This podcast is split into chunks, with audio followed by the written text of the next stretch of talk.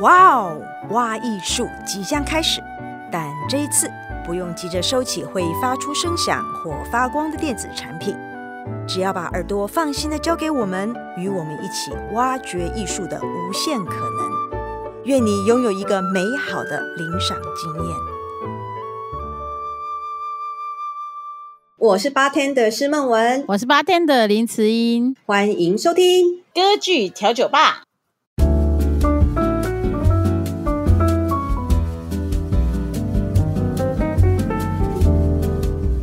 大家好，这是由台中国家歌剧院制播的 Podcast。歌剧调酒吧，在这六集系列节目中，一开始我们会先介绍一杯具有某种性格的调酒，再借由这杯调酒引出我们即将介绍跟酒同特质、同个性的歌剧角色。所以，慈美，今天是我们的第六集，所以我们今天的饮料是有多特别呀、啊？我们今天的饮料就是随便你要加什么就加什么，什么难喝的东西都给我喝下去。对，因为我们今天要介绍歌剧故事里面的两个渣男。对，大大渣男，渣中之渣。对，对，所以如果呢，我要把这杯这杯调酒献给渣男，首先我会放咖啡渣，我会放辣椒，我大概放所有的渣类，对，我茶渣。对，那个这个花生渣，反正就是各种渣。对，然后再 给他一个辣椒调一调，哇，好喝吗？好喝吗？逼他们灌下去。好的，那其实今天是我们这个系列节目的最后一集哈。然后我想要跟听众朋友说，其实我们现在是在防疫时期，对不对？对对对，对，对，我们其实我跟慈姨妹录这一系列，其实我们就是在三级警戒的时候录的。所以我人在台中，我在台北。对，所以其实我们是用，哎，不叫岳阳，我们 我们叫我们是用远距离的方式录音。对对，所以有时候你们可能会听到那个声音跟声音冲撞，哈，其实实在是，嗯，因为我们不是在同一个空间里面录的，所以请大家多多包涵。是的，好，那我们今天要讲的第一个渣男是威尔第歌剧《弄臣》里面的曼杜瓦公爵。对，不是不是弄臣本人哦，不是那个 Rigoletto 本人哦。对对对对对对对，嗯、不是弄臣本人，是弄臣本人不算极渣啦。对 对，但他也不是什么好人。对，所以那你解释一下什么是弄臣好了。好，弄臣呢，其实是在宫廷里面呢，就负负责耍宝啊，逗这些这个伯爵啊，逗这些王公贵族笑的一种职业，这样子。所以呢，如果在歌剧里面形容他，就是驼着背，然后长得非常丑，这样在宫廷里面耍宝，然后逗笑大家的这种人，然后会玩一些恶作剧啊，这样子。嗯，那弄臣基本上他地位应该很低贱吧？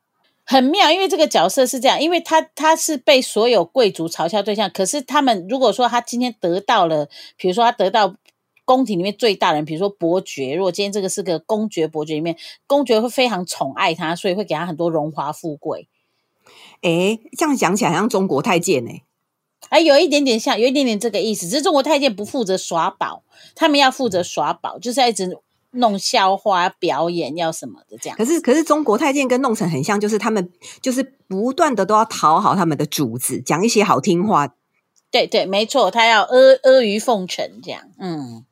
好，那我用很快的速度把弄成的故事讲过一次哈。好，弄成故事是在一八五一年首演哈。那讲的是一个这个满突啊公爵风流成性哦，然后伤害很多良家妇女，而且呢，他就是一个戴绿帽大王，只要有结婚的、没结婚的，他都不放过哈。那那那个这个 Rigoletto 扮演什么角色呢？他就是专门出那个坏主意的，因为他为什么要出坏主意？慈妹。因为他要讨好他的主公啊，他要让他每天都过得很爽啊，所以要帮他找女人啊。而且他，而且他看，因为他自己可能就是呃驼背畸形，常被那些贵族取笑哈，所以他特别仇视贵族，所以常常把贵族的妻子啊、贵族的女儿啊，全部弄给这个公爵享用吧。他就是会专门设计计谋，然后比如说人家刚新婚，他就让公爵趁机赶快去趁火打劫，然后去甚至有的时候是用强暴的去强暴对方的这个妻小，很坏，非常坏，这很不像话嘞。非常坏。嗯、好，总之呢，嗯，所以这个 Rigoletto 在这部剧里面的角色就是这样。但是殊不知，他被发现，其实，哎，刚开始那些贵族是发现那个女生是他的情人还是他的女儿？他们一开始不知道啦。所以，所以，所以说，因为，因为这个。弄成了他 Rigoletto 他自己有个女儿，嗯、那现在已经在十五六岁，长得非常亭亭玉立这样子。其实他有很多的政敌嘛，因为宫廷里面这些人都很讨厌他，因为他们的老婆都被被他设计给公爵玩弄啊，所以他们也一直想要找机会报复嘛。那他自己的这个女儿又长得很漂亮，他就很怕女儿也会被这些人设计，所以他的意思就是说他。他都不让他女儿出门，你一一个礼拜你只能去一次教堂，其他时间你不能出门，你不能让人家进来你的家里，非常非常保护他。殊不知这样子，对，这就是殊不知你你越保护他就，就这就是宿命嘛，对不对？对对对对对，这个就是因为每一个礼拜去的那一次上教堂，就被这个满图瓦公爵给看上了。对，而且满图瓦公爵就很坏，就骗他说自己是大学生啊。对，是啊，根本不知道，根本不知道他是谁，然后就跟他谈恋爱，他就觉得说自己爱上那个公爵，这样子。他他应该他知道自己，他以为自己爱上大学生啊。对对对对啊，所以他不知道他的身份。所以那些之前呢、啊、被这个 regulator 弄过的公贵族们，就是偷偷掳走这个 regulator 的女儿，然后把她献给公爵。对，在这边其实这公爵真的很可恶，因为公爵一开始他也以为自己是真的谈恋爱，你知道吗？公爵也觉得说哇，所以就跟他唱二重唱什么，就觉得哇，他好像真的爱上这个女的。结果呢，没想到他一有机会玷污，就是把这个女的掳到他的寝室，一有机会玷玷污，他也是下手不留情，也没有觉得说好像我要很爱惜你或什么，嗯、没有，也是就是辣手摧花这样。对，所以当这个弄成 Rigoletto 知道他的女儿竟然已经。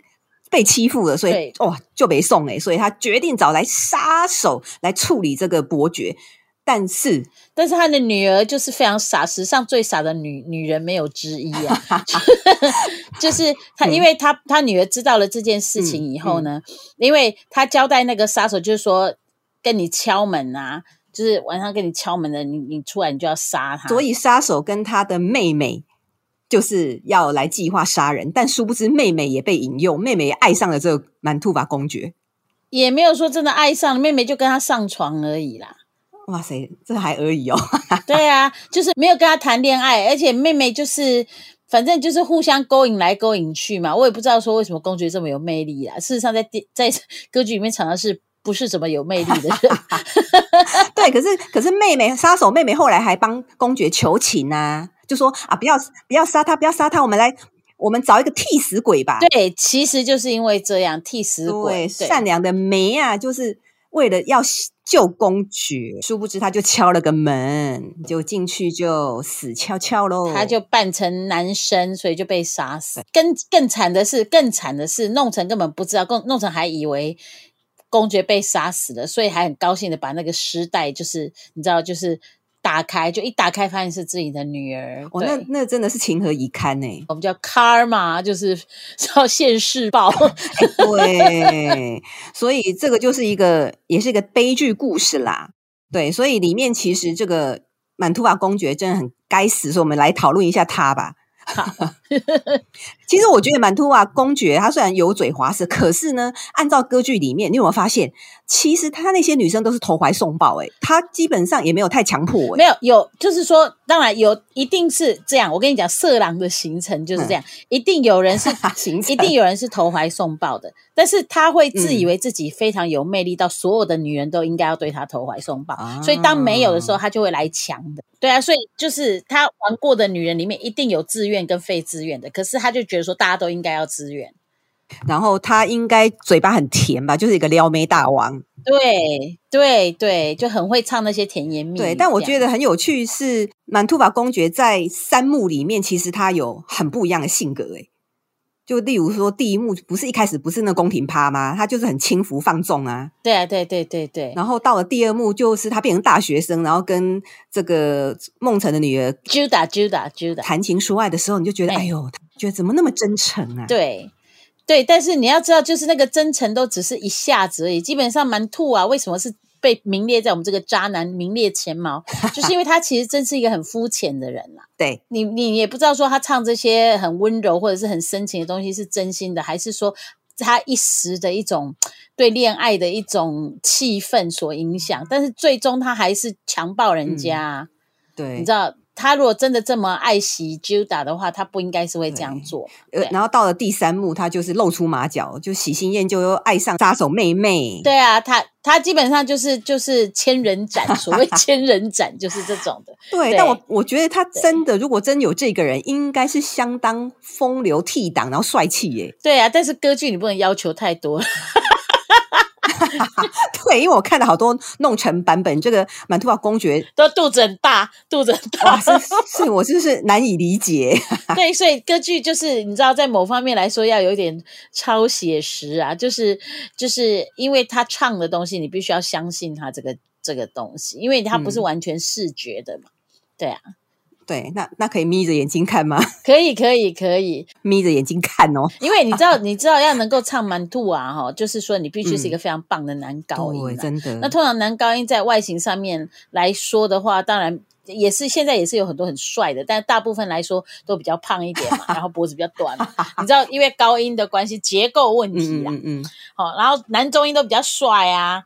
所以男中音如果今天要唱弄成还要扮丑，明明帅帅的还要扮成驼背很丑这样子 啊，那那所以所以相较之下好像男高音就变成帅的那个，你知道？可是事实上事实上就是说，一般来说，因为他声音的关系，嗯、他就是能够唱这个角色。这样。那曼图法公爵在整出弄成里面最最最重要的一首歌曲是《善变的女人》，就是《La Donna Immobile》。哒哒哒哒啦啦啦啦啦啦啦哒啦啦啦啦，这首歌实在太有名了，因为他你知道他是以前是一个补习班的，我知道台大补习班，明明补习班是升学的摇篮，成功的跳板。哎，我们这样子都把自己的年龄层讲出来，是不是人家都没听过？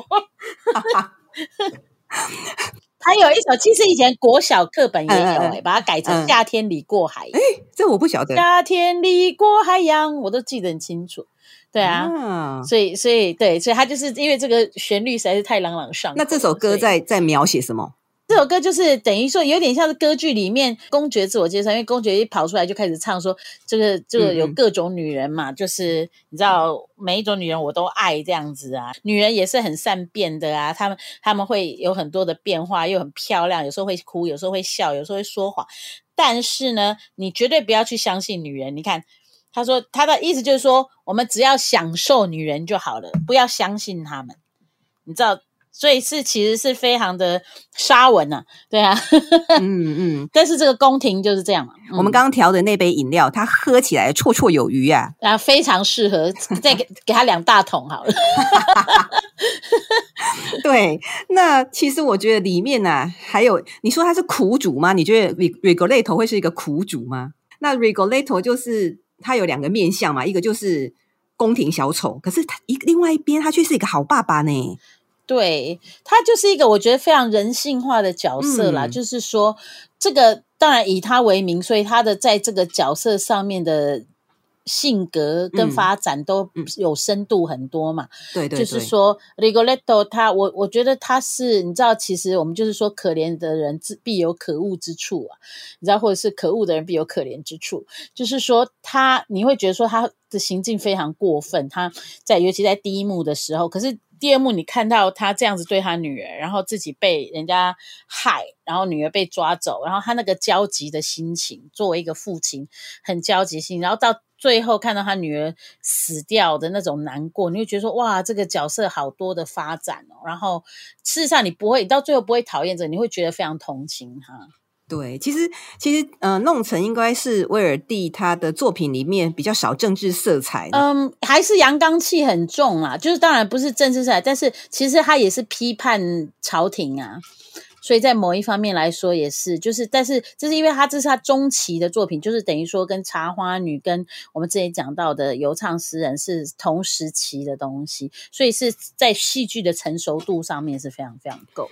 因为这个原著是法国雨果的作品嘛，所以就是感觉他好像文学感还蛮强的。对，没错，没错，嗯、而且其实也是批判，就好像我们说朱门酒肉臭这样子嘛。对，对，批判这些贵族说你们过得很爽啊，事实上是很多人是很可怜的，你们都不知道，这样还玩弄他们。对对，所以所以在这个剧里面，其实有很明显那种人性的对照嘛，善跟恶的对照。那善良到一个极致，就是 Gilda 不但善良，还有点傻呢。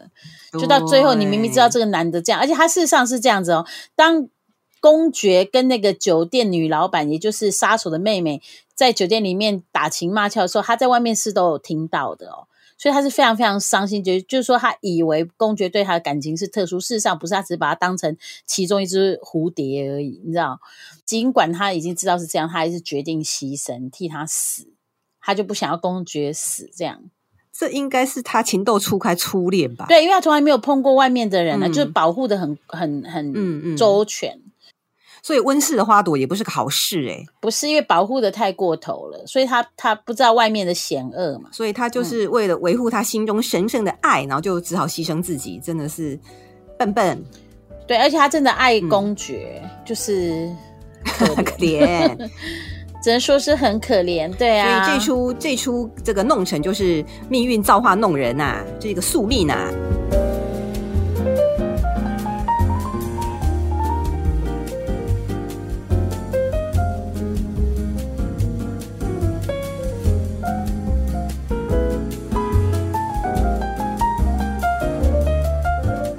下半段要聊的就是普契尼《蝴蝶夫人》的平克顿。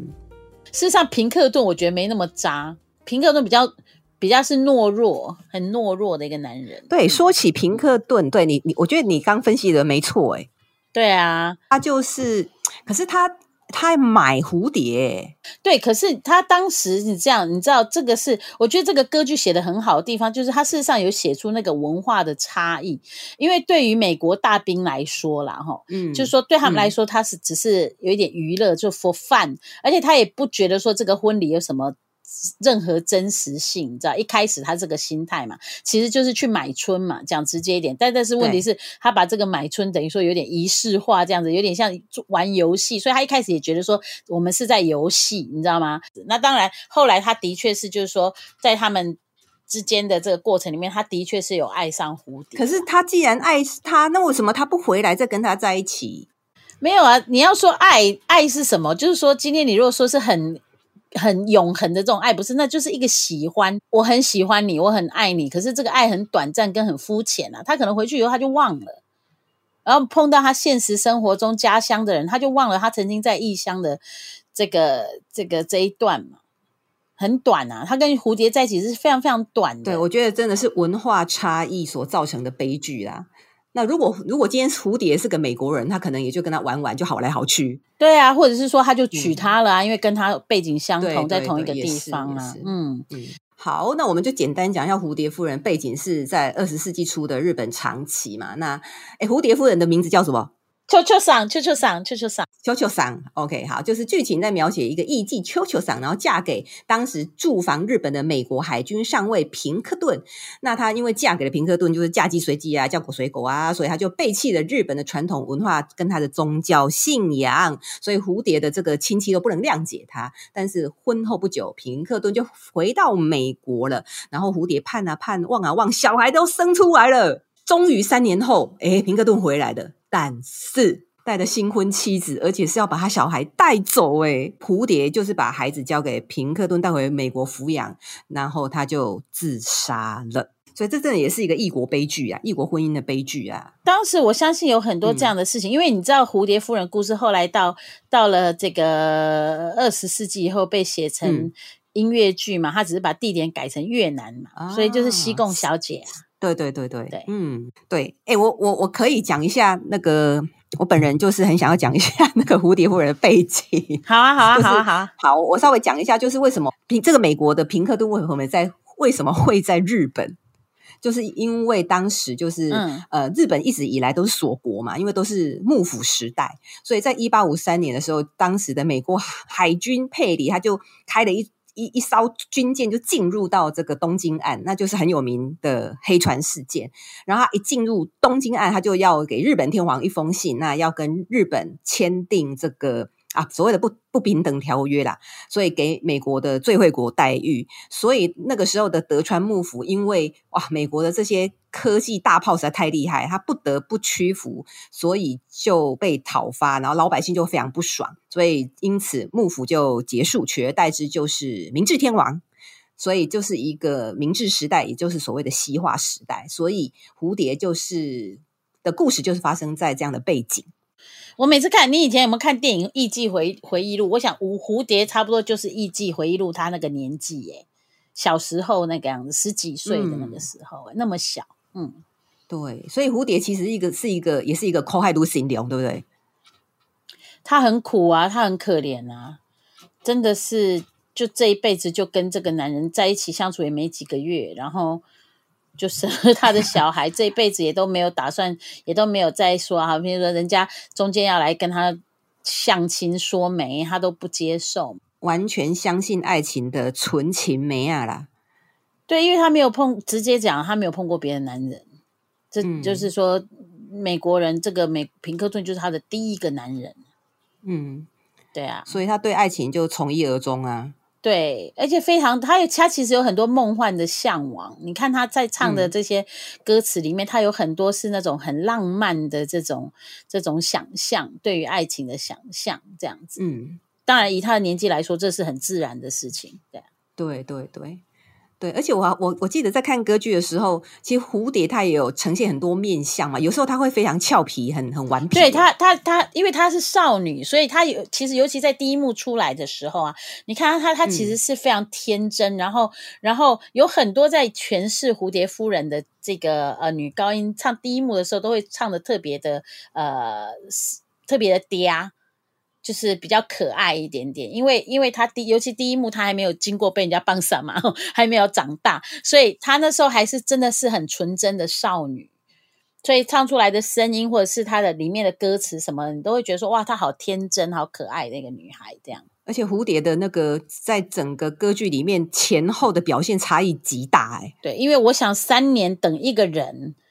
然后中间当然经过很多，嗯、你想看他在村里面被大家唾弃的人，或不然就是人家会同情他，不然人家就是会嘲笑他，所以他基本上是这这几年的时间里面成长，嗯、就是他个性变得比较坚强，因为他一直相信这个男的只要回来就会把他接走，或者是怎么样嘛。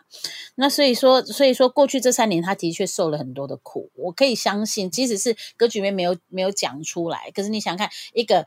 背弃你的家族，等于说你所有的亲戚朋友全部帮你切掉啊！可是你是在日本这种地方，是多么重视亲人之间的连结，然后他全部切断，等于说他身边没有别人，只剩下 Suzuki 跟很同情他的林氏，你知道，就是这样而已。对啊。对而且她未婚怀孕又又未成年就怀孕，而她有结婚啦，她有结婚啊啊！对对对，对对对，我结婚，她有结婚，就是对，但是就是被老公抛弃，然后老公不知去向，然后那我都可以想象他们那个街头巷尾的阿桑啊，一定都会八卦她。对啊，对啊，一定都很看不起她。对啊，可怜呐！你想想看，三年，如果她今天十五岁好了，三年之后他也不过才十八呢。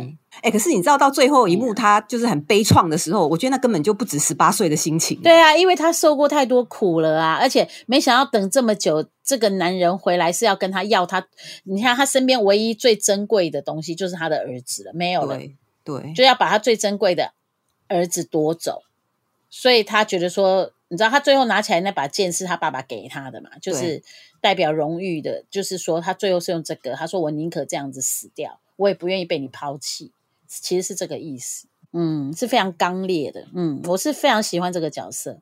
而且蝴蝶就是他基本上从舞台一开始到结束，他都站在上面呢，很辛苦啊，很累的一个角色，从头唱到尾，没有什么停。你唱过蝴蝶吗？我没有唱过全部，我唱过当中的一些遍，我没有唱过全部。对。这个角色很吃重啊，体力要很好吧？体力好，然后你需要一个，就是说你的声音，你需要高音、中音、低音都能够唱得很好。很多女高音唱到第二幕的时候，基本上就是没有声音，或者是唱坏。很多女高音是败在第第二幕，嗯，就是因为她的管弦乐支度非常非常大嘛。对，所以所以他管弦乐这么重的状态之下，可是女高音常常都会在一个她很不擅长的中音域的地方要唱得很大声，那事实上又、嗯、又没有办法唱过乐团，所以很高很多女高音都是都是死在这一段，就是声音都是在这一段无法承受，包括过去很多很有名的女高音也都是这样。最蝴蝶最有名的咏叹调就是美好的一日啊，嗯。对啊，非常非常有名。哎，你都唱一第，你唱一句太少了啦。这这首歌很难唱，换间要我要我唱有点。那你唱两句啦。哎，那我把歌词查一下。哎，哎，等一下哦，马上让我查一下。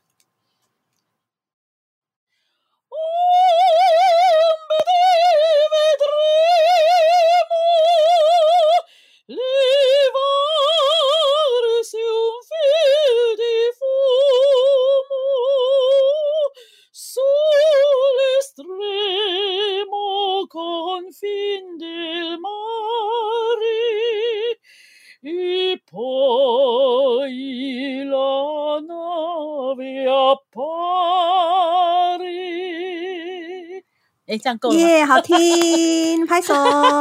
哎，今天这个是最后一集讨的福利耶，真的真的，前面都没有，前面都没有唱这么多。对，那美好一日，他在叙述什么？他的意思，因为前面他的。他的这个女女士哈，他的侍从、嗯、这个 Suzuki 嘛哈，就一直跟他说，因为前面有人来劝他要改嫁要什么的嘛，啊，他都不要啊。Suzuki 就说你不要再等，Suzuki 都说你，因为他看他的主人这么辛苦，他说他可能不会回来或什么，他就非常非常生气，他说你不要乱讲，他一定会回来。然后回这一段，他就是在想象当平克顿回来的那一天，他好像看到那个海基线有一一一艘白色的船。然后他来的时候呢，他就要假假装不让他看到，要躲在后面。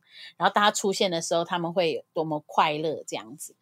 所以他，你看他还是非常俏皮，他还是会想要，就是有一点像少女一样，就说我先不要让你看到，但是我看到你偷偷上山来找我，一直呼唤着我的名字，就是就是他整段的想象啦，他就他是其实你就可以想到蝴蝶过去是靠这个东西在帮他撑过这几年，对，他一直在想象他回来的那个场景，是非常可怜啊！哎呦，我们今天这最后一集不是应该要开开心心吗？哎，对，我而且我们应该是要骂脏话，就偏偏在同情蝴蝶。对，害我都伤 揪心喽。这就是为什么这首咏叹调这么动人的地方，因为他是很相信，嗯、或者也许他不相信，你不知道你要看他怎么演，但是就是说他是用这个来告诉自己说有一天他会回来，等于说好像自己一直在催眠自己这样。对，就是一个以夫为贵的这个东方女性啦。对，很很很很典型，但是到最后他还是觉得说荣誉是最重要，嗯、因为日本人嘛，嗯、所以所以他最后最后他选择是以荣荣誉而死，为了荣誉而死。这样，所以这个时候呢，我们就要来好好骂一下这个油嘴滑舌的渣男。对，平克顿真的很渣啦，就是他，你要说他，他其实是这样，他不知道东方文化吧？也许他觉得说，哎呀，反正我们那时候玩个小游戏啊，我回去了这么多年，你应该嫁人了吧？你知道，就是这种心态。结果没想到他来了以后，他才发现他一直在等他。他才知道说自己对他有多愧疚，然后很没种，就是说来跟他要儿子还不敢自己要，还找他的未婚妻，就是美国未婚妻去要这样子。对啊，然后到最后他出现的时候，当然后悔莫及。秋秋桑已经死了啊，但可是问题就是没有用的。然后你说他对他没有感情吗？一样，就是我说跟前面弄成一样，公爵对 Gilda 没有感情吗？有啊。你说平克顿对蝴蝶没有感情吗？有，可是都很肤浅的感情。对，然后可能就是当时很孤单呐、啊，就排遣孤独，寻找欢乐。对对对对对，嗯、排遣一下，然后在那个气氛之下，你就觉得说有一点什么。那可是问题是，女孩子这些女生都很小诶，那个、嗯、那个 Juda 也是十几岁啊，这个蝴蝶夫人十几岁啊，你想想看，他们就是等于说，他一投入，他就投入投入全身心这样子，他就觉得说我就是为爱而死都没有关系。哇塞，所以这个买卖的婚姻就是。平克顿把他当儿戏看而已啊。对对，我觉得是这样，把它当儿戏看，然后被那个气氛渲染，嗯，这样子。所以那个时候他们的二重唱，第一幕的二重唱非常感人呐、啊。第一幕的二重唱叫《好好爱我》，不是好好爱我，不是这一首 就是 Vogliate mi mio bene，就是你要好好的爱我，这样子哈，就、嗯、是他的那个片，那一段非常感人，就是你会觉得哇，这两个人好像要一生一世在一起，但事实上是没有。就是那一段，那一段爱情非常美，对啊，我还记得里面有歌词，蝴蝶问说：“你们美国人都不是把蝴蝶定在那个标本上吗？”对对对对对对对，所以他就很害怕嘛，他就是不会不会不会这样，我会我会怎么样爱护你这样。其实这一段就是很聪明，他在预告后面嘛，蝴蝶一定是会死，对啊。对，那我们我们当然又要来聊到普契尼这出歌剧里面的音乐嘛，啊、哦，真是好听到不行，对，对，对啊，对，而且他好妙哦，他用了美国国歌诶对对，哒哒哒哒哒哒，而且他用的好巧妙，我就觉得天哪，普契尼的写作技巧真的是有够赞的，很厉害，很厉害。对，然后也用了不少就是日本歌谣。对，虽然说我对这些歌谣不熟啦，但是都听得出来是日本的这个当地的这个，嗯，对，的音乐的作品在他音乐里面呈现，实在是有够迷人的。对，他真的很擅长写这种，他其实除了这些主比较主流，像我们上次讲的杜兰朵哈、嗯，或者是蝴蝶夫人，其实比如说另外一部《西部女郎》，就也用了美国西部的这种乡村的这种调，所以他真的是很会运用这些音乐的元素。你记不记得我们在讲杜兰朵公主的时候，我有特别喜欢说我喜欢那个合唱的部分，在蝴蝶夫人里面，其实我觉得合唱也很美哎。对对，他也是用日本的那个。歌谣在在写，在《蝴蝶夫人》里面最有名的一段合唱就是那个 humming 合唱，对对对，没有歌词，对对，就只有女生，嗯嗯，超喜欢。哇，就是很美，就催眠曲，对对对对，对，而且每次听到这边我都心很酸。啊，真的，其实《蝴蝶夫人》这很好看哎、欸。嗯，超好看哎、欸！我们今天讲的其实这两个故事都是一个两个少女的悲剧啊，就是因为女生越清纯，就显出男人越渣。